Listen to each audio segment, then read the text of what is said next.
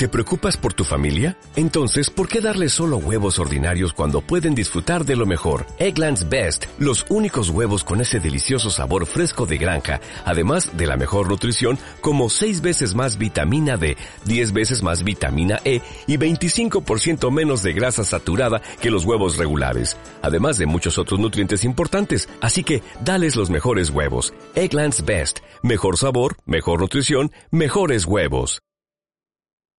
Esta es una producción de Grupo Fórmula. Encuentra más contenido como este en radioformula.mx.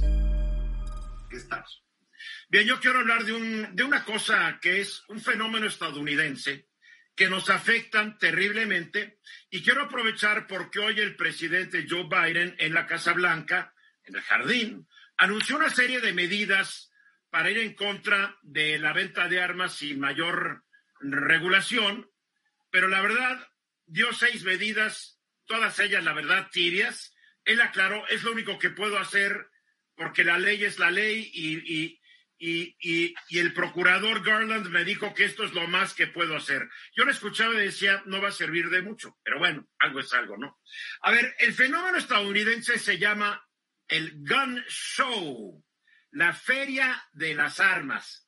En Estados Unidos se realizan poco más de cinco mil gun shows, ferias de armas, cada año.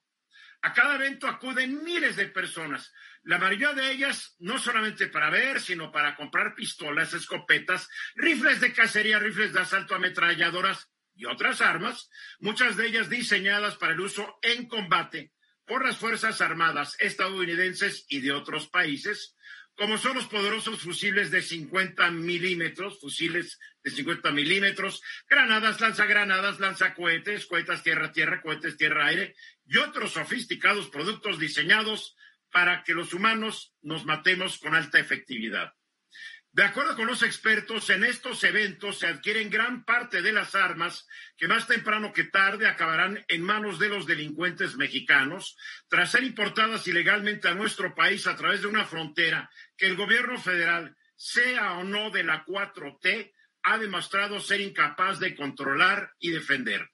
Los estados de la Unión Americana, en donde los traficantes prefieren adquirir las armas, son los que tienen frontera con México, se ahorran un poco del viaje y el transporte, que son California, Arizona, Nuevo México y Texas, pero también las compran en, eventos masivos, como el que se realizará el próximo fin de semana en Tulsa, Oklahoma, donde se realizará el Wanamaker's Tulsa Arms Show, en donde escuchen bien esto, en un local, centro de convenciones, de 44.500 metros cuadrados, techado con calefacción y aire acondicionado, se exhibirán armas de fuego modernas y antiguas, cuchillos y accesorios para todo ello sobre poco más de 4.200 mesas, 2.800 de ellas de dos y medio metros de largo y 1.400 de 1.8 metros de largo.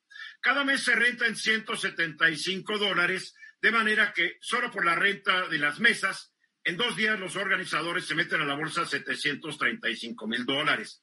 A estos ingresos hay que añadir los millones de dólares que reciben de patrocinadores, entre ellos los principales fabricantes de armas, para usar parte de ese monto en publicidad en radio, televisión, internet, redes sociales, carteleras espectaculares y correo masivo. Durante este fin de semana, decenas de miles de personas, algunos calculan que hasta 50 mil personas, niños y adultos asistirán al show.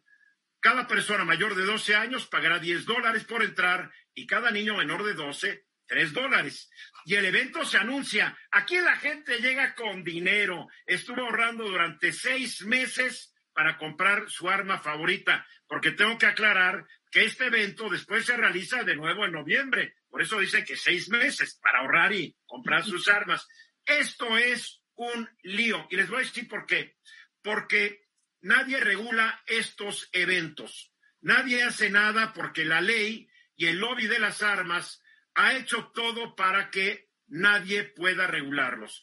Si no quieren ir a Tulsa, los días 17 y 18 en Dallas y en Sinton, en Texas, también se realizarán ferias de armas, también en Sulphur Springs, en Winsboro, en Corpus Christi.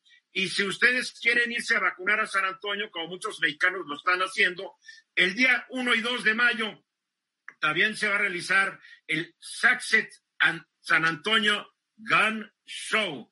O sea, esto es, eh, durante, la, durante la, transmisión la gente ha podido ver en Telefórmula fotografías de estos eventos.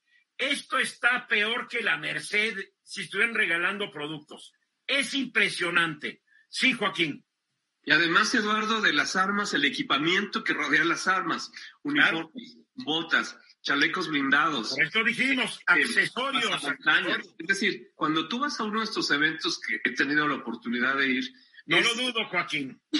No, pero fíjate que hay cosas muy curiosas. De pronto ves al, al que quiere ser para comando, vestido como, como tal, pero de pronto ves a otro tipo de personajes que trae sombreros, botas, hebillas de oro y sus pulseras de oro también. Es parte, de, es parte de una cultura de las armas que existe en Estados Unidos y también en México y no nos hagamos tontos. Sí, pero lo que voy es que también identificas a, vamos a decir, tal vez representantes de grupos delincuenciales de México que ya van abiertamente a estos lugares, que compran todo tipo de equipamiento, armas, drones y lo que tú quieras, y al final, este, pues se convierte en, ahí todos, ahí todos van, van los malos delincuentes y Menos Rey. Sí, pues este derecho de, poseer armas, de right to bear arms, es, para ellos es tan importante como el freedom of speech, o sea, el derecho de libertad de expresión. Yo lo que digo es que esto no lo pueden cambiar ni ellos, menos nosotros. Lo que sí podemos hacer y deberíamos hacer, y nadie lo ha hecho, es evitar que las armas pasen ilegalmente a este país. Eso es lo que nos tiene ensangrentados. Aquí no se fabrican esas armas tan sofisticadas. Entonces, pues hay que ver los problemas eh, y, asumir lo que está de nuestra parte y lo que no podemos cambiar. La no podemos cambiar esta es más que una coladera, mi querido Venus. ¿Estás, estás soñando tú? Yo llevo 40 años pidiendo, claro, nadie me ha hecho caso, ni los degenerados neoliberales, ni los iluminados morenistas de la 4T me han hecho caso de que hay que controlar nuestra frontera porque hay muchos intereses y hay mucho dinero de por medio, mi querido Venus. Y la culpa no es de, no es de los, de los estadounidenses, ¿eh? porque es, hay malvados que hacen armas. Ellos les gustan. También es culpa de ellos, no los eximas. ¿Tú crees que no hay gringos? Porque aquí nos quiere hacer pensar que solamente llegan mexicanos a comprar las armas que se van a traficar. Ah, no, claro, pero la responsabilidad que pasen acá es nuestra hay, una red, de corrupción tremenda en Estados Unidos y en la frontera de México que permite que esto se pueda traficar eh, y por eso tenemos este tráfico ilícito de armas. Me parece que es importante las medidas que, impuso el día de hoy eh, Joe Biden. coincido contigo, Eduardo, que son un poco tibias, pero rescataría dos que se me hacen fundamentales. La primera son las armas fantasmas, son estas armas que se pueden armar en casa comprando las partes y no tienen un, número de serie y no puedes rastrearla. El número, la segunda cosa que anunció fue a David Chipman como nominado para eh, liderar el ATF, la Organización de Alcohol, eh, Tabaco y Armas de Fuego y Explosivos, que no ha tenido director desde el 2015 y va a ser fundamental para el combate del de ilícito de, de, armas. Ahora, creo que sí también es mucho, mucha presión en Estados Unidos porque han habido 43 mil muertos en tan solo el año pasado, más de 600 tiroteos masivos en 2020, a comparación de 400 en 2019. Y creo que en este momento donde el tema migratorio es fundamental para Estados Unidos, México debe de pedir que el tráfico ilícito de armas se frene como una moneda de cambio para el tema migratorio, que es una oportunidad importante. No va, a pasar nada. Nos quedan 30 segundos. Bernardino, no me levantaste la mano. Sí, sí, la levanté, Solamente para decir que mientras no reformen la enmienda segunda de la Constitución de Estados Unidos, el problema va a seguir. Nunca la van a enmendar. Nunca, la van a enmendar, claro, por eso. mientras tanto, México es el séptimo país del mundo en donde hay más armas en poder de los civiles, con más que nos lo prohíban. Para 2017 había casi 17 millones de armas en poder de los mexicanos. Y no pasa nada. Mensajes. O sea, la hora. A ver, una, hubo una conversación telefónica entre el presidente Andrés Manuel López Obrador y la vicepresidenta estadounidense Kamala Harris. Están hablando sobre la crisis migratoria en la frontera México-Estados Unidos. Obviamente también hay la crisis fronteriza entre México y Guatemala, que también contribuye a esta crisis. Se publicaron unas fotos donde todos estaban sonrientes y bien contentos, no sé si las viste, Lila, Nos está el presidente López Obrador como que bien sonriente y Marcelo Obrador bien sonriente y la traductora pues no tan sonriente porque ella estaba trabajando, ¿no? Así es, y también el, día de. México no habla inglés, entonces no puede hablar directamente con ellos. Ebrard habla inglés, claro que sí, pero ponen una traductora para que no haya problemas. Así es, Eduardo. Y esta mañana, en su mañanera, el presidente dijo que después de la llamada que sostuvo con la vicepresidenta Kamala Harris, que hay que decir que la designó el presidente Joe Biden para liderar los esfuerzos migratorios en la región de Centroamérica y México, dijo que hay un respeto de, que entiende Estados Unidos y que va a respetar a México y que va a apoyar a, Estados Unidos en este combate para frenar a los migrantes en la frontera. ¿Cómo le va a hacer? A ver.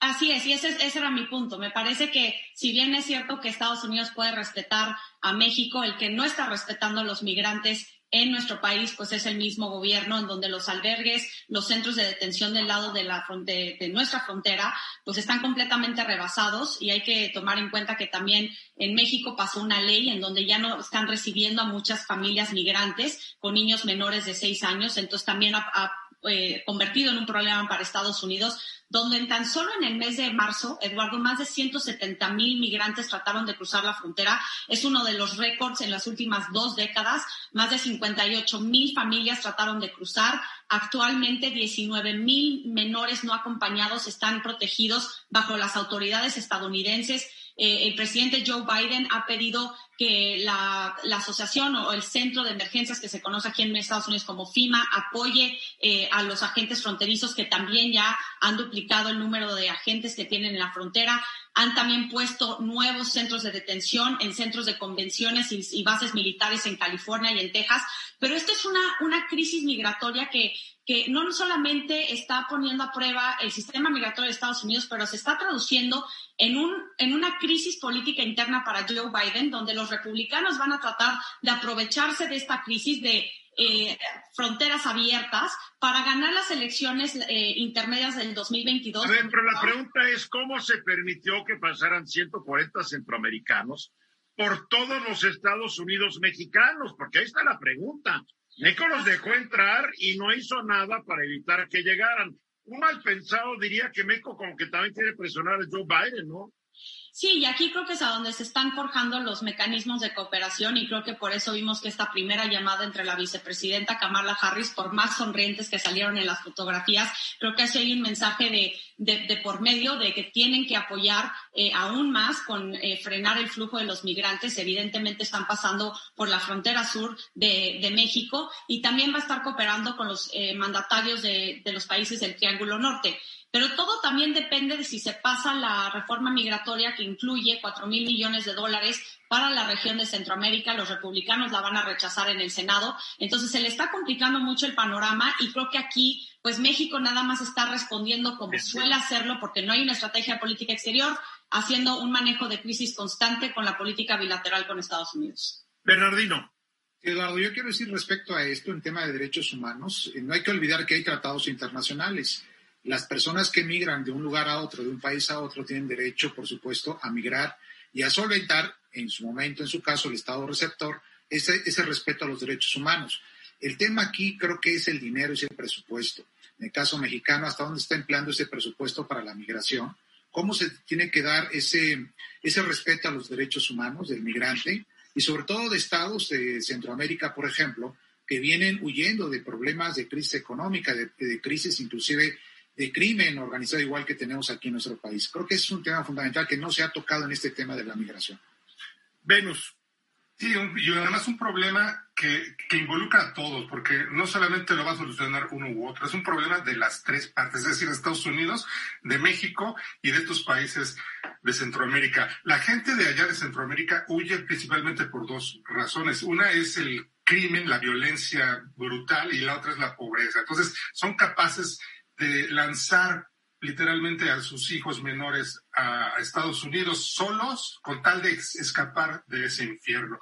Y enviar cuatro mil millones de dólares a, esos gobiernos Híjole, yo tengo ahí muchas dudas. No los van a mandar estos gobiernos. No van a mandar los gobiernos. Biden ha sido muy claro, mi querido Venus. Qué, bueno, Son proyectos que van a ser supervisados por el gobierno de Estados Unidos y con iniciativa privada. No se lo pueden dar a los gobiernos porque se lo van a robar. Por supuesto, por supuesto. Y, y se lo van a dar a organizaciones y a la sociedad. Sí, es que se fortalezca el plan frontera sur, frontera norte y de nuevo la Guardia Nacional participe, el Ejército, la Marina, las empresas cambien la tecnología justamente para tratar desde México frenar o si acaso frontera norte, proyecto binacional, también detenerla este tipo, el tema migrante, haya que volvamos a ser un factor este, militar y civil para que esto no pase. Me gustaría también decir, Eduardo, que... La pregunta era para Lila, ¿verdad? Sí. Ah. ¿Cuál era la pregunta, Joaquín? Perdón.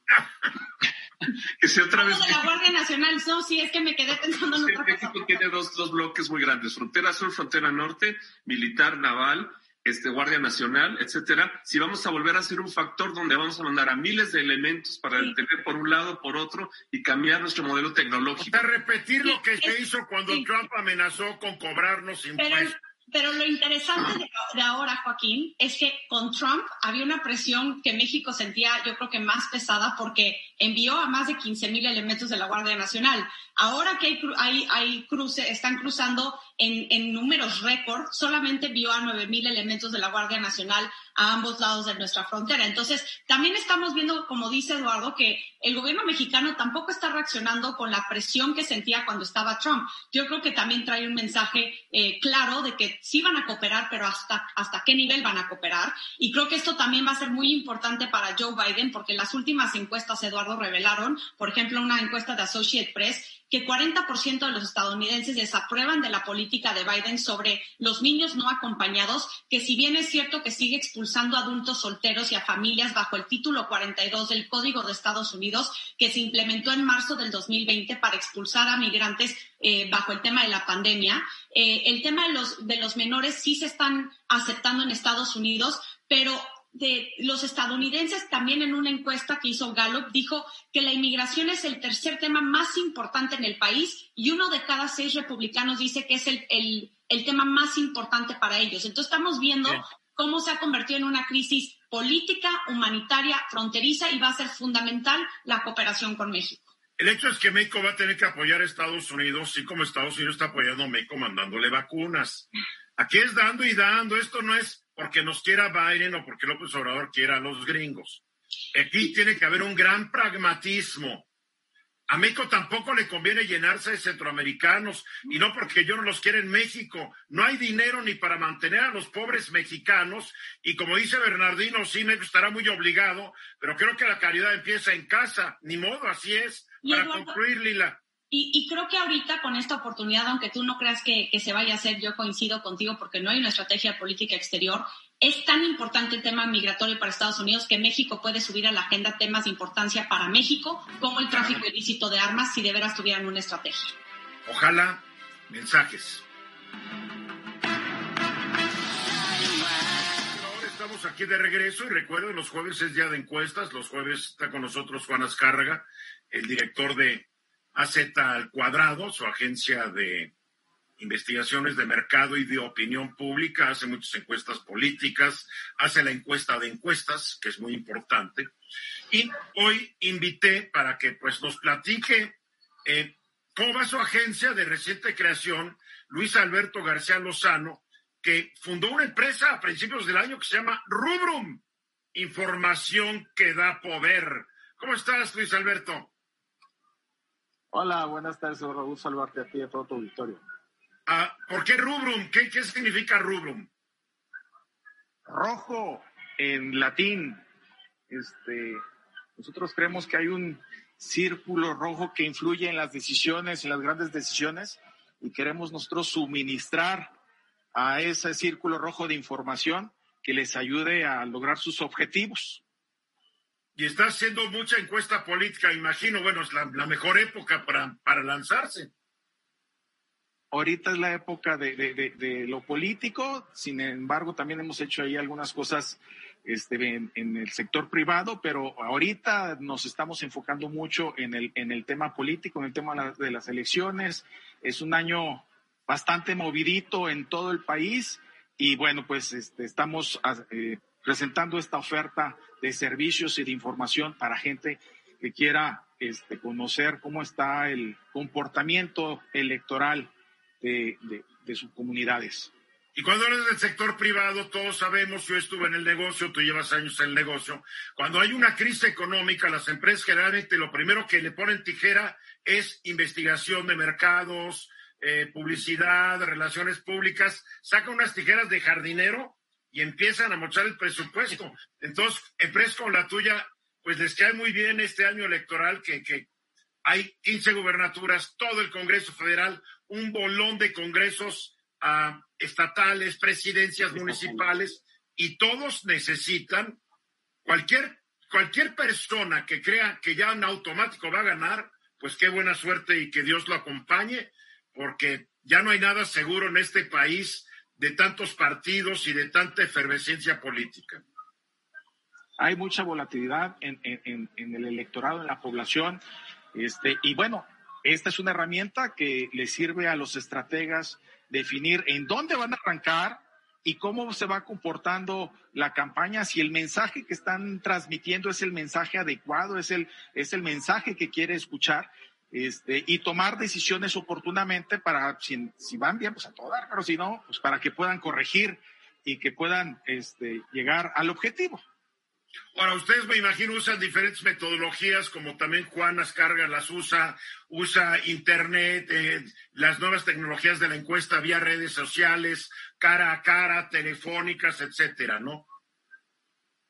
Así es, nosotros eh, hacemos encuestas telefónicas en dos modalidades, robotizada y con call center, con operadores de call center en vivo, este, eh, que nos permiten de alguna manera este, tener de una manera muy rápida este, y confiable el, sentir el pulso de la ciudadanía con respecto a temas de, políticos. ¿Cuál es la diferencia entre una con call center y una robotizada? Eh, la de call center puedes, eh, puede ser una encuesta un poco más larga. La, la, encuesta robotizada son dos, tres preguntitas y la gente te cuelga. Este, en, cambio, cuando, cuando es una eh, con operadora en vivo, pues la gente es más gentil para contestar, este, eh, puedes extender un poquito más el cuestionario. Ahora, una pregunta. Yo hace años no contesto el teléfono que está en mi casa. Es más, si me preguntas cuál es el número, ya se me olvidó. Porque ya todos estamos usando nuestros aparatitos. ¿Cómo llegas por medio de una llamada telefónica a los celulares?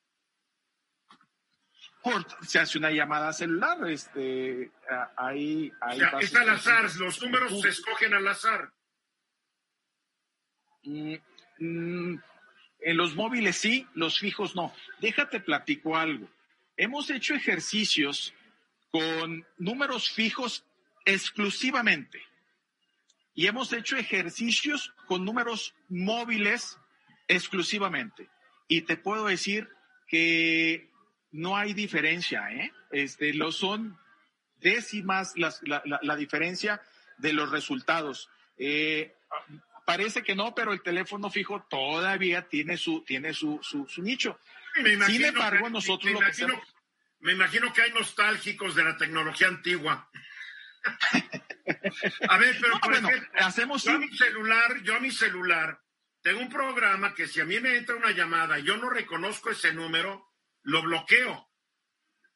Y nunca volverá a entrar una llamada de ese número. ¿Cómo, mis preguntas son para cómo superan ustedes todas estas barreras tecnológicas. Las empresas, eh, vamos, tú este, lo bloqueas, pero hay 100 millones de mexicanos que no lo bloquean.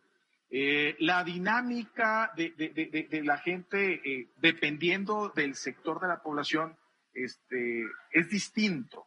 A lo mejor dice, habrá gente que dice, ¿sabes qué? Yo no leo los mensajes de SMS, pero hay un mundo, hay un grupo importante de la sociedad que sí los, que sí los lee. O Igualmente, habrá gente que no le...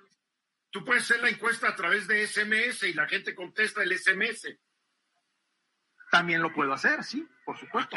Ok, ya, ya voy entendiendo. Es para, para, para que el público entienda, ¿no? Porque siempre ante cualquier barrera tecnológica viene un instrumento para destruir esa barrera tecnológica también. Por eso existe la tecnología y la contratecnología. Recientemente vi una encuesta que, que me llamó mucho la atención, que realizaste en Whisky Lucan, en donde habrá elección el, el, primer domingo de junio y se renovará, bueno, habrá elecciones para el ayuntamiento y me sorprendieron los datos. ¿Nos puedes explicar cuáles fueron los resultados? Bueno, eh, la última medición que nosotros hicimos en, en, Whisky Lucan es con, eh, con los precandidatos. Eh, todavía, obviamente, la campaña no inicia. Entonces, bueno, hicimos un ejercicio con los precandidatos y, bueno, eh, hasta este momento yo creo que eh, es un resultado muy contundente.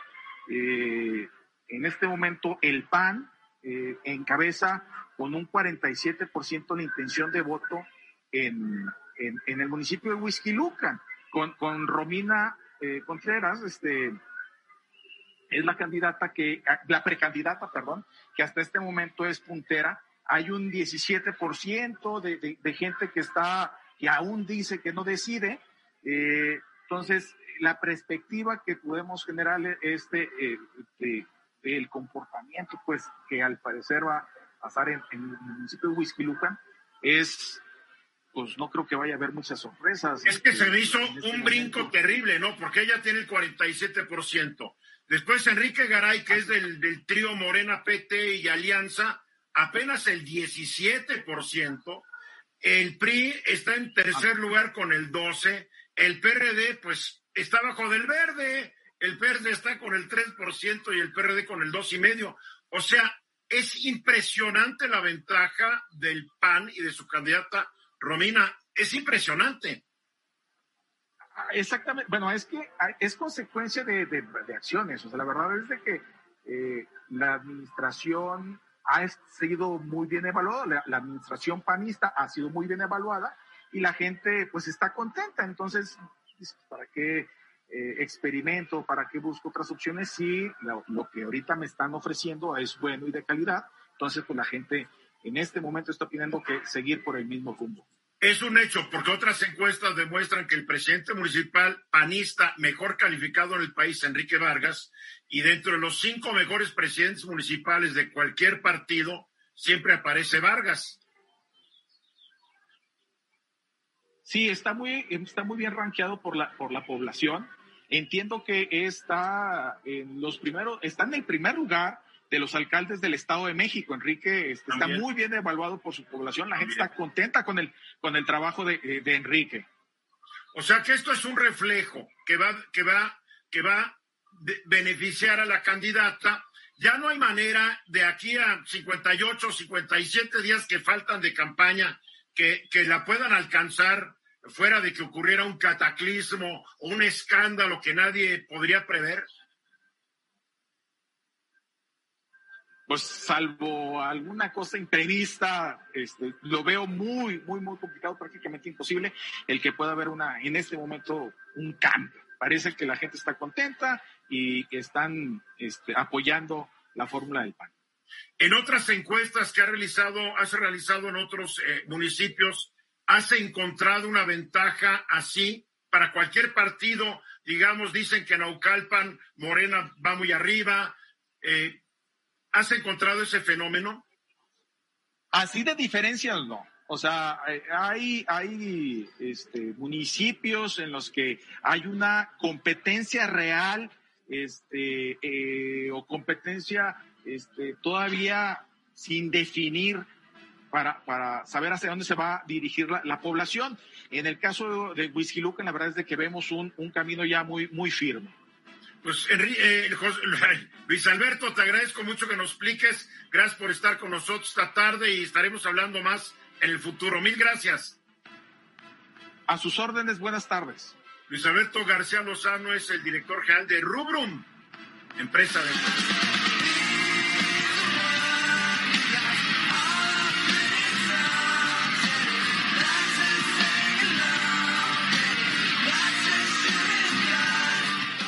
jueves y es jueves de la doctora Joe para que nos platique de algo nuevo y fascinante, no sé si muy divertido, pero sí espeluznante, del COVID y del famoso coronavirus SARS-CoV-2, que ya, pues caray, este es un virus que le gusta evolucionar muy rápidamente y en distintas formas. Creo que eh, el otro día que encontraron ya una variante en Tanzania, creo, eh, que tiene 10 mutaciones en una. Y hay otra que tiene como 14 en la proteína de pico y 10 en otra zona. O sea, los virus mutan, esa, es la manera en que ellos sobreviven, es de esperarse. Pero el problema es que nosotros tenemos que tenemos un virus que no conocemos y que los estragos que está haciendo, cada cuerpo que van pasando pues van cambiando las generaciones, como cualquier familia, ¿no? Cambia, tu fisionomía, cambia, tu genoma un poco. Ahora, lo interesante de esto, y lo platicamos creo que en enero, que para marzo, abril iba a haber una variante que iba a ser ya la, la, más predominante, y hoy la CDC, la doctora Walensky, ya, ya anunció que la B117 ya es la variante más predominante, por lo menos en Estados Unidos y ya en muchas partes del mundo. Ahora, cabe pensar que hay todas estas variantes en México, pero si no se hace y tal vez no, no haya la, la capacidad de hacer tanta estudio genético y hacer, hacer la secuencia genética de todos estos virus, para que uno sepa cuál es la, cuál es la más frecuente en México. Yo creo que la original ya en ningún lado es la más frecuente. Ya está la cepa de Nueva York, la de California, Brasil, en todos lados ya hay, ya hay variantes nuevas.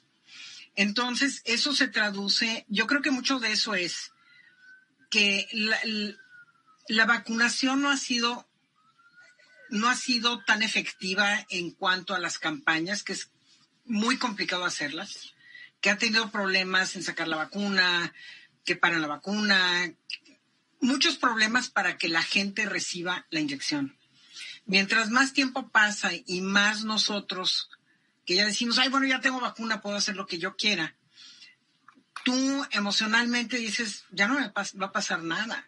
Pero muchas de estas variantes han surgido cuando nosotros, nosotros, seres humanos, bajamos la guardia y empezamos a hacer lo que no deberíamos estar haciendo, pero que queremos hacer. Condición humana. Yo ayer me encontré una tablita que habla sobre las variantes que nos deben preocupar. Y como tú dices, la variante británica, la B117, 50% más transmisibilidad, eh, la que más puede causar enfermedad grave. Afortunadamente las vacunas son efectivas. Pues hablan sobre la variante sudafricana B1351, también 50% más contagiosa. No se sabe si te enferma peor y las vacunas siguen siendo efectivas. Pues está la variante brasileña, la P1, que también se cree que es más transmisible, pero no se sabe bien. Tampoco se sabe si, si, eh, si te enferma grave o no gravemente. No se sabe si las vacunas funcionan. Y está la de California, la B1427 diagonal B1429, que es 20% más contagiosa, puede causar una enfermedad más severa, pero no están seguros, y las vacunas todavía funcionan. O sea, las vacunas todavía funcionan, que ya es gane. Todavía funciona, pero va a llegar un tiempo en que no van a ser tan óptimas. Por eso muchos, muchos de los laboratorios están dedicándose ahorita a hacer el famoso refuerzo que va, va a traer muchas de estas cepas. Venus. Ahora, sí. Sí, yo quiero hacer una pregunta. Mucha gente piensa, bueno, ya se está vacunando, ya muchos van a tener su segunda dosis, ya están como despreocupados pensando que todo volverá a la normalidad. Pero lo que yo estoy viendo es que una vacuna no es como eterna y seguramente tendrá que, tendrá que vacunarse cada cierto tiempo, lo cual implica problemas logísticos que se van a extender durante muchos años. O sea que es muchos un cuento del nunca acabar. Pues. Y económicos. O sea, el virus no se va a acabar, porque nunca hemos erradicado más que un virus tal vez en este planeta. Pero mientras nosotros podamos crear una inmunidad más, más fuerte en todos los seres humanos para que, o sea, te caiga, pero ya no muta, o sea, ya, ya no tiene dónde ir, se tiene que morir. El virus va a seguir, pero mira, todos los virus mutan y muchas mutaciones matan al virus. Otras mutaciones hacen que sobreviva más. Ahora, como, como todo esto es nuevo, llevamos cuatro meses poniendo vacunas. No sabes en realidad cuánto va a durar la inmunidad de la vacuna. Ahorita sabemos que seis meses sí.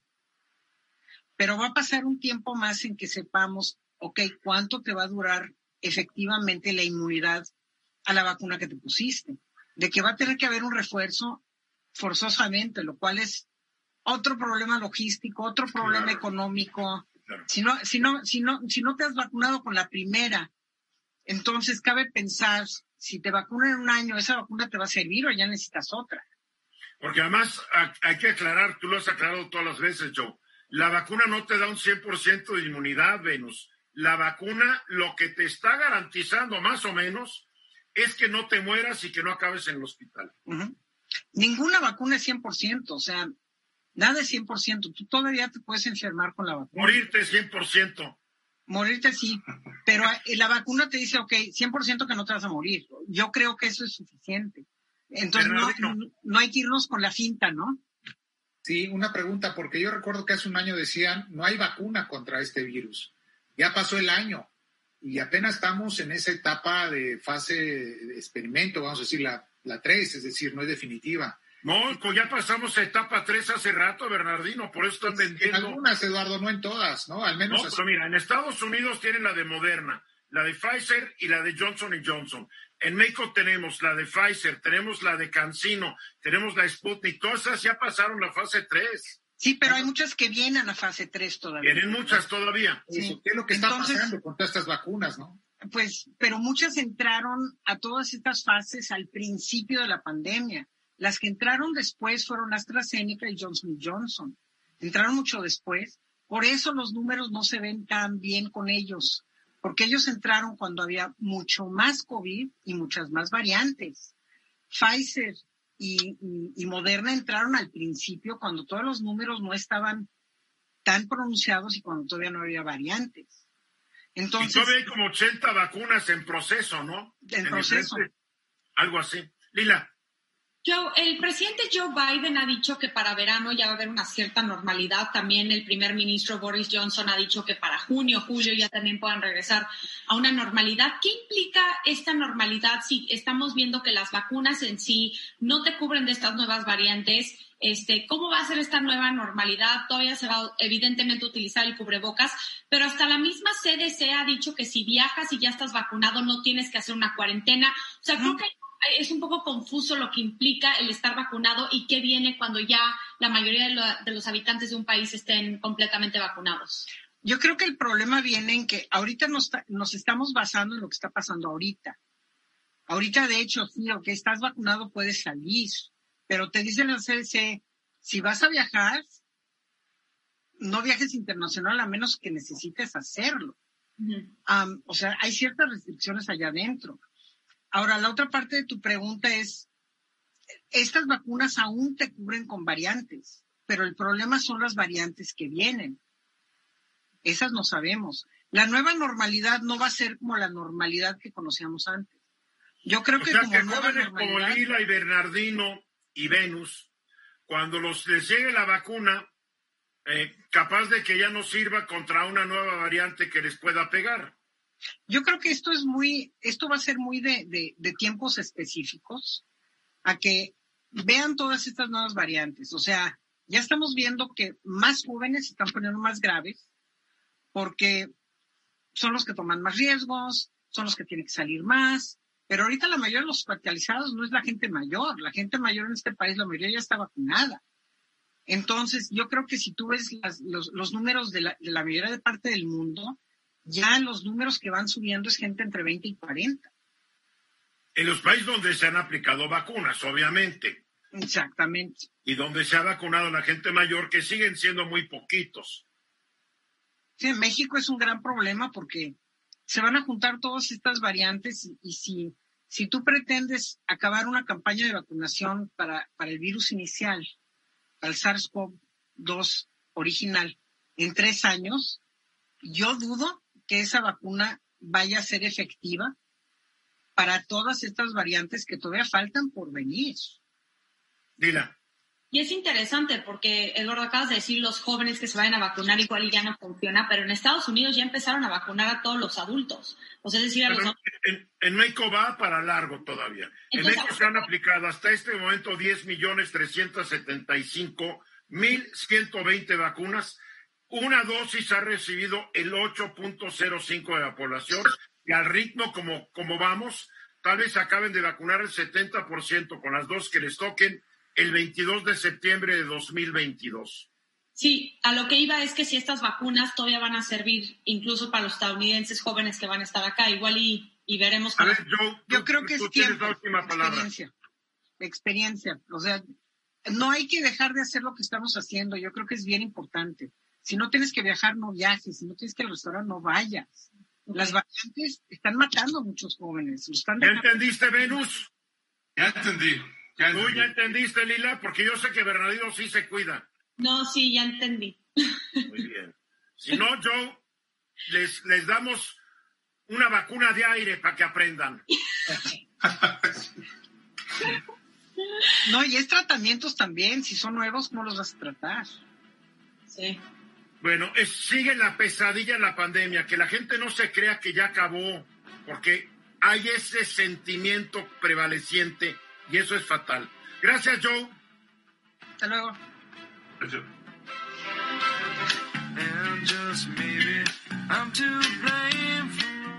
31 minutos después de la hora.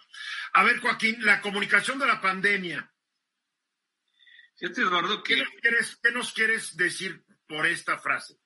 Lo que quiero decir básicamente es que al cierre del corte anterior, el, em, la necesidad de que esto termine pronto, de que esto se acabe, de que las vacunas y de que vayamos avanzando ya, como muchos le llaman, este, al final del túnel, pues lo que ha ocasionado es un fenómeno de comunicación que está transformando lo que era la comunicación de crisis. Porque estamos aprendiendo otra vez a que las cosas toman su tiempo. Estamos hablando de millones de ligas en redes sociales, millones de noticias, millones de expresiones de comunicación que no aceleran ni el proceso de producción de vacunas, que no modifican la evolución de un virus que normalmente desde hace, no sé, 400, 500 años ha tenido su propio ritmo. Y lo más importante es que creo que nos han generado una sensación de angustia muy grande porque ya pasó un año y nos gustaría que esto terminara más rápido. Pero si esto le sumas el fenómeno comunicacional en donde todos estamos en las redes sociales, viendo noticieros, este, informándonos y tal vez de alguna forma intoxicándonos, pues nos genera una necesidad y una ansiedad muy grande porque pues esto toma su tiempo y ya se nos olvidó que las grandes tragedias de la historia también tomaron su tiempo. Y te doy el ejemplo del Titanic, ¿no? el, famosísimo barco que se hundió. Pues se hundió pero pasaron todavía muchos años, estamos hablando de casi 15 años, para que se reformaran las medidas de seguridad de los barcos, que hubiera este, lanchas para todos los pasajeros, para que hubiera seguros que cubrieran a todos los pasajeros, nada más los de primera, segunda y tercera, y que además volver a navegar en un barco así, con la seguridad que hoy tenemos, pasaron pues a lo mejor 15, 20 años. Después tienes el tema de la desaparición de los dirigibles, que era muy seguro viajar de Alemania a Nueva York en los dirigibles, este, estos grandes globos gigantes. Hasta que se incendió el Heidelberg. Hasta que el Hindenburg se incendió y dejó de ser, porque además eran, eran dirigibles de lujo. Tú veías los restaurantes y las vistas, y era un, era un tema verdaderamente era una forma de cruzar el Atlántico innovadora hasta que se incendió. Vimos estas imágenes terribles de las gentes quemándose y cambió y desapareció completamente el dirigible como medio de comunicación. ¿Y hacia dónde nos quieres llevar? Simplemente a que yo creo que más allá de la información, de la comunicación y de lo que estamos viviendo, debemos entrar a un tema, como lo decías hace un momento, de mucha prudencia, de seguir teniendo paciencia y de aprender lo que aprendimos en la pandemia del 18 y al 21, que es... Yo no aprendí nada, yo no había nacido. pero podemos recuperar esa información y yo lo digo porque yo me enfermé. Y hoy estoy con mucha prudencia, con mucha paciencia, me estoy cuidando muchísimo, estoy un poco como ermitaño, pero al final eso es lo que nos va a dar a lo paso de los próximos tal vez dos años, más allá del volumen de información del que estamos rodeados, una visión mucho más realista de lo que es la crisis que estamos viviendo. yo no sé qué tan realista pueda ser la mayoría de la gente cuando me entero que YouTube acaba de eliminar 30 mil videos falsos sobre el COVID. Imagínate. Donde, donde gente que subió esos videos decía cosas que eran mentirosas o desorientadoras. Son los 30 mil videos nomás en Facebook que pudieron localizar. Ahora imagínate todo lo que hay en Google, todo lo que hay en Twitter, todo lo que hay en las demás redes sociales.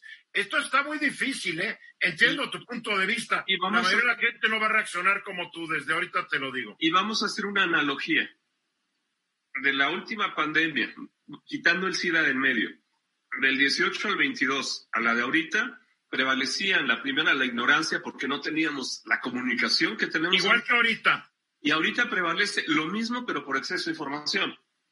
Entonces, no, por información, por información falsa. Falsa, desinformación y la, y la necesidad que tenemos de que esto se acabe.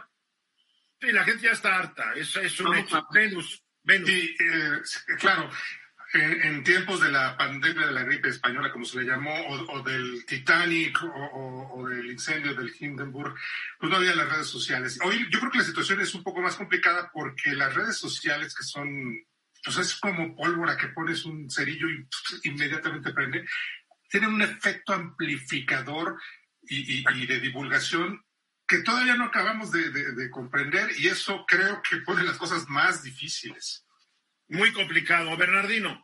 Eduardo, lo que tú comentabas justamente eso, toda la información falsa que hay en redes sociales, ¿no? Que te encuentras en muchos aspectos.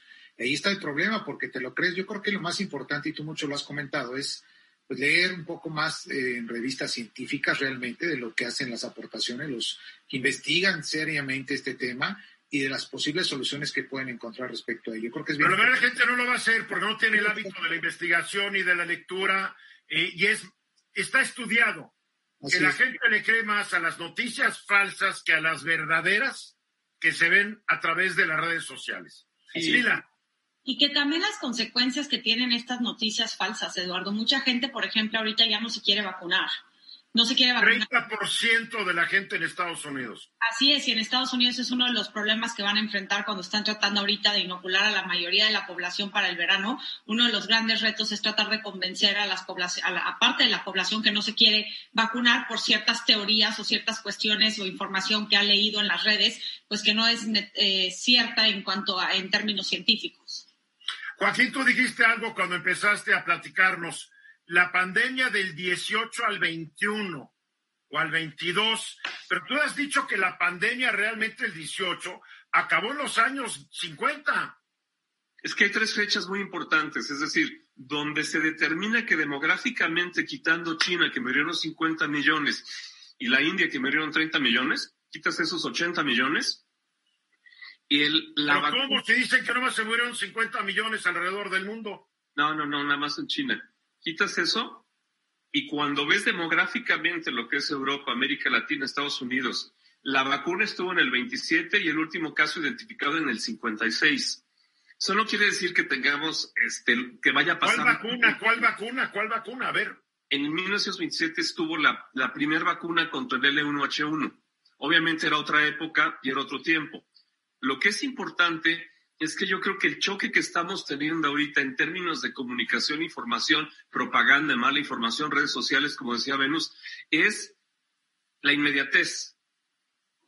Es decir, estamos ya tan, vamos a... Perdón, dijiste, dijiste la estupidez. No, inmediatez. Ah, es que entonces inmediatez, añádele la estupidez, y esto es terrible, ¿eh? Que deriva en la estupidez de quienes no nos cuidamos, y que nos echamos este, poniéndole a la viga encima de tu recámara este, Wilson, como la película de Tom No, pero es que además la gente, hay una gran ignorancia y la ignorancia prevalece como prevaleció en 1918.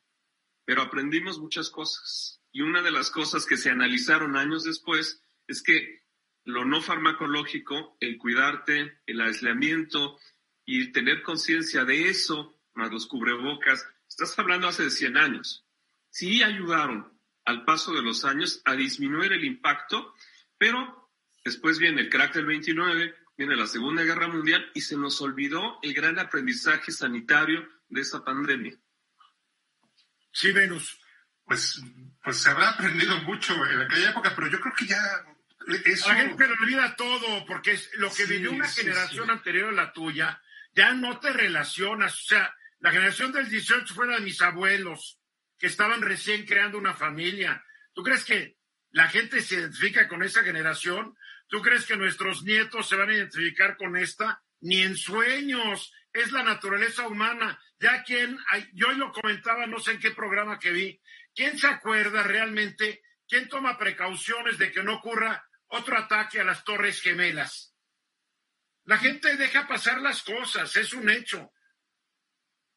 Y cuando venga la próxima pandemia, nos va a agarrar igual de, de desprevenidos. Acuérdense, yo no estaré aquí, pero Lila estará aquí y se acordará de mis palabras. Que de hecho Bill Gates, Eduardo, ha dicho que eh, la pandemia que estamos viviendo ahorita se va a ver como una, un episodio muy chico en la historia comparado al cambio climático y las consecuencias de ello que vamos a vivir en unos pocos años si no atendemos el tema ambiental y de cambio. Y nadie está haciendo nada en serio, porque primero priman los intereses económicos que el miedo al cambio climático. Es terrible, pero así es. 30 segundos, Joaquín.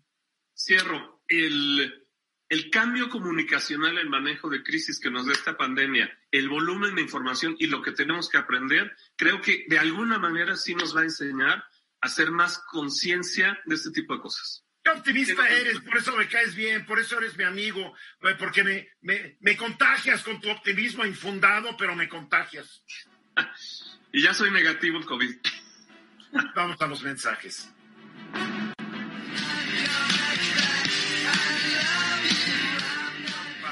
Sea. El presidente y el gobierno dicen que van a reforzar el Plan Nacional de Vacunación contra el COVID.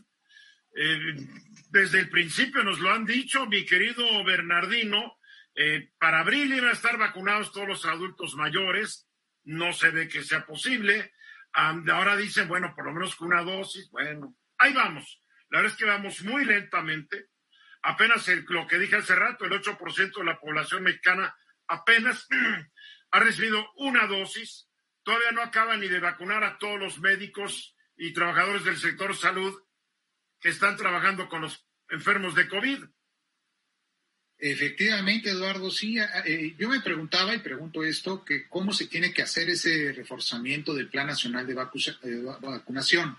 Fíjate que eh, viendo un poco los documentos que tiene el gobierno federal, hay un documento versión 4 que se publicó el 11 de enero de este año, ¿no? Así es como le llaman ellos, que es el eh, de Política Nacional de Vacunación. Y dentro del programa o de la página de Internet que tiene del coronavirus, el gobierno, habla de cinco etapas, por ejemplo, de vacunación. La primera etapa fue de diciembre del 2020 a febrero del 2021, a quienes se vacunaban a personal de salud y línea eh, de la primera línea central en esa parte en ese sentido. Luego, la segunda etapa venía de febrero a abril, que está hoy actualmente, a personal de salud restante y a personas mayores de 60 años y más. Viene ya la tercera etapa, porque inclusive hoy ya están anunciando la tercera etapa que iniciaría en el mes de mayo prácticamente a mayores de 50 años, o sea, de 50 a 59 años. La cuarta etapa, que terminaría en mayo y junio, de 40 a 49 años, y la quinta etapa, que sería de junio de 2021 a mayo de 2022, el resto de la población, hasta lo que sería mayo 2022. Pero también dentro de este documento dice, por ejemplo, que a niños o a adolescentes de 16 años para abajo, pues prácticamente no se los va a poder eh, vacunar en este momento porque no hay vacuna, digamos, que se haya hecho eficaz o en un momento determinado. En algún pues eso es falso porque ya están vacunando gente de 16 años para arriba en la mayoría de los países donde están vacunando. Para abajo, Eduardo, de 16 hacia abajo, no, no para arriba.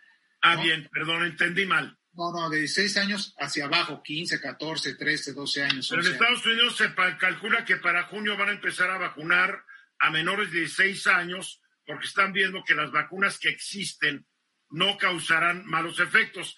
Ya están en sus etapas tres de los estudios. Efectivamente, fíjate que ellos anunciaban o dicen en este documento que hay eh, la Organización Mundial de la Salud ha contemplado que existen más o menos 200 vacunas candidatas, obviamente, contra el COVID, que están en etapa de, experimentación, etcétera, etcétera. Dentro de todo este proceso dice que son, solo 13 son las únicas que han llegado a iniciar la etapa 3, ¿no? La etapa de emergencia. Eh, creo que es importante entenderlo de esa manera porque si te preguntas hasta dónde se va a reforzar o cómo se va a reforzar este Plan Nacional de Vacunación cuando ya se tienen las etapas concedidas, pero encima pienso que aún todavía las vacunas todas no están contempladas. Tú hablabas hace rato en bloques anteriores y ha hablado el gobierno que hay alrededor un poquito más de 10 millones de personas que han ya sido pues ya vacunadas. Pues creo que va a ser... No, no han sido vacunadas, han recibido la primera dosis. la primera dosis. Porque estar vacunado es recibir tus dos dosis. Dosis, efectivamente, tienes toda la razón. Entonces, ¿cómo se van a adquirir esas vacunas? ¿Cómo se va a reforzar ese plan nacional de vacunación? ¿Y qué es lo que se va a seguir cuando ya hay un plan hoy actualmente concedido, por supuesto, por un grupo de técnico asesor de expertos? Que eso es lo que dice este documento. Eso es lo que se está mencionando en ese sentido. Bueno, el hecho es que no hay suficientes vacunas alrededor del mundo, no se dan abasto en la producción de vacunas. Hay que verlo así.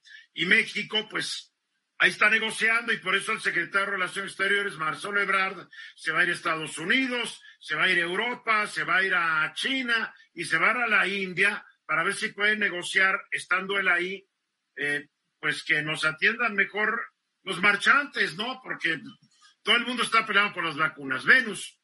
Exacto. Sí, porque todo en el papel todo está muy bonito, ¿no? En este mes estos, en este otro mes estos, y cuando pasen tantos meses ya todos estaremos vacunados. así, lo anunciaron al principio, recuerdo. Como, como muy feliz, pero pues la realidad es otra totalmente. Ahora, yo no sigo sin entender por qué el gobierno mexicano no es claro y contundente dice, a ver, no tenemos las vacunas, lo que acaba de decir Eduardo, o sea, no hay suficientes, no, no se dan abasto los que los que hacen estas vacunas no hay suficientes en el mundo. O sea, no podemos aparecerlas con varita mágica. Los Estados Unidos, pues porque allá se quedaron con, con, la mayor parte de las vacunas, pero eso no está pasando. Pero no es que se quedaron, ellos las desarrollaron, Venus. Claro, pues sí, las desarrollaron, sí. Desarrollan sus vacunas, ¿por qué se las tiene que... Primero se van a vacunar ellos y luego los Claro, y no lo digo para reprochar a, los estadounidenses, ellos están en su papel, ellos ven por, por, ellos mismos como cualquiera lo haría. Está bien, está bien, simplemente eso explica por qué. Hay países como Alemania, como España, como Francia, que están teniendo los mismos problemas que México, o sea, no hay vacunas. Creo que los únicos dos que, que están teniendo con suficiencia son Estados Unidos y el Reino Unido, y de ahí en fuera eh, no, no, no, no, no, no, ya, está, ya se está olvidando que Israel ya vacunó al 105%. Perdón, Israel. hay países que, hay países que lo han hecho muy bien. Sí, pero, pero bueno, en, México es, es, debería el gobierno, si saben que no hay vacunas, no nos están surtiendo, no nos podemos. Yo ya he visto más candor por parte del presidente en sus últimas referencias. Eh, ha dicho y lo ha dicho que no hay vacunas, está como que aterrizando el presidente. Qué bueno, pero se entendería, o sea, si no hay vacunas, pues no hay vacunas. Yo creo que muchos, eh, yo creo que los principales colaboradores que tiene el presidente, en particular los de la Secretaría de Salud, le han echado largas y mentiras desde que empezó esta pandemia. No me queda la menor duda. Joaquín. Yo creo que, Eduardo, el reto logístico que se nos presenta como países, como empresas, frente a una situación como el COVID, supera a todos, es enorme y vamos a tener que tener mucha paciencia, contención y sobre todo prudencia en cómo se va a dar esto. No otra. Ahora, afortunadamente, las nuevas vacunas, fuera de la de Moderna y fuera de la de la de Pfizer, no han requerido tanta logística, cadenas de refrigeración o de congelación. También ya después se descubrió que la Pfizer, la de Moderna, de Moderna no está en México, aguantan más tiempo en temperaturas menos polares. O sea, todo el mundo hemos ido aprendiendo con esto. Para concluir, Bernardino. Para concluir, Eduardo, pues bueno, mira, metiéndome hoy a la página en donde te registras para la vacuna de personas ya de 50 a 59 años, pues aún todavía sigue el registro para personas mayores de 60 años. Me parece a mí que si quieren más logística y todo esto, pues ya deberían de abrir esta parte de la página para que las personas que van a vacunarse ya empiecen a registrarse, ¿no? Desde ahora. Estamos a 8 de abril. Muy bien, muy bien, gracias. Gracias, Bernardino. Joaquín, gracias. Venus, gracias. Gracias, Eduardo. Hasta luego,